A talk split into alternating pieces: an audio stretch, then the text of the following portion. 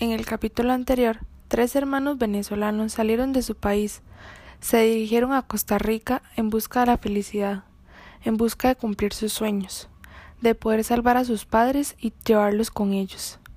Al no encontrar trabajo ni ser recibidos para estudio, después de dos largos meses, su tía, donde se hospedaban, los echó de su casa. Con las maletas en la calle fueron recibidos. Ahora, ¿qué harán? Nos dormimos en un sueño y despertamos en una pesadilla. Tras los sucesos, llamaron desesperadamente a sus padres, quienes vieron una salida para ellos por medio de un famoso tren llamado La Bestia, que se dirige hacia Estados Unidos. Pues tras los sucesos con su tía, y también debido a distintas situaciones, temían ser deportados de Costa Rica por un grupo de personas xenofóbicas que los habían amenazado varias veces.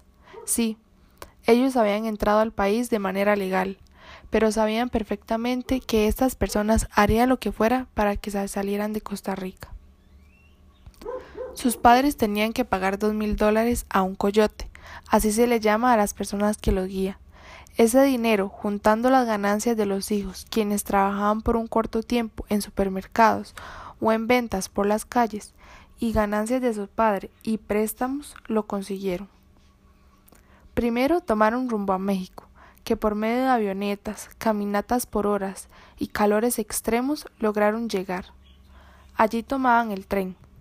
Por la noche se lograron encontrar con el coyote, que los guió al tren y tomaron rumbo a Estados Unidos. Enseguida abordaron el tren.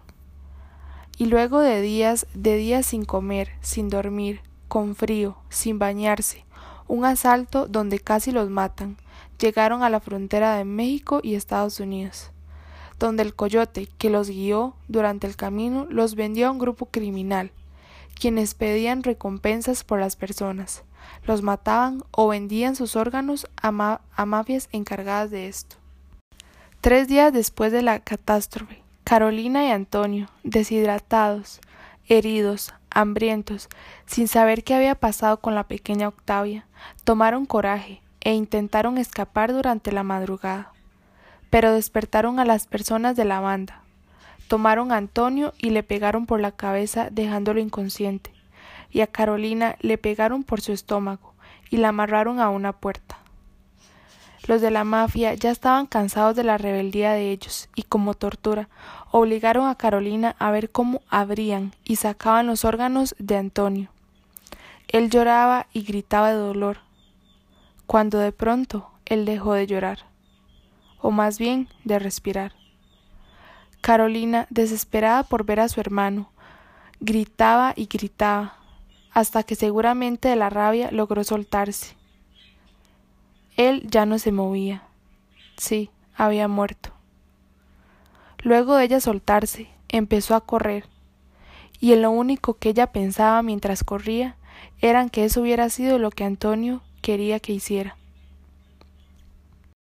Mientras tanto, al otro lado del mundo se encontraba Octavia, quien había sido vendida por la banda de criminales a una familia de China, que la querían para casarla con un hijo de ellos. El último día que estuvieron juntos, a los tres jóvenes los drogaron, así que no se acuerdan de mucho, pero se asegura la pequeña Octavia que cuando ella pudo abrir sus ojos estaba en un auto. Era de noche. Y unos señores estaban hablando, no les entendí. Hablaban en otro idioma, dijo la pequeña. La tomaron y la trasladaron a otro vehículo. Ella empezó a gritar, a intentar correr. Así que le pusieron un bozal, le amarraron sus pies y sus brazos. Los criminales siguieron con la ruta. Pasaron muchas horas de andar en carro. Ella estaba muy cansada, así que cayó dormida. Cuando de nuevo se levantó, se dio cuenta que estaba siendo trasladada a una avioneta. Luego de horas de viaje, pararon a un puerto muy solo, donde a la fuerza la forzaron a entrar a una pequeña cabaña. Dijo, no me podía mover, no podía hablar, eran tres hombres. No pude resistir.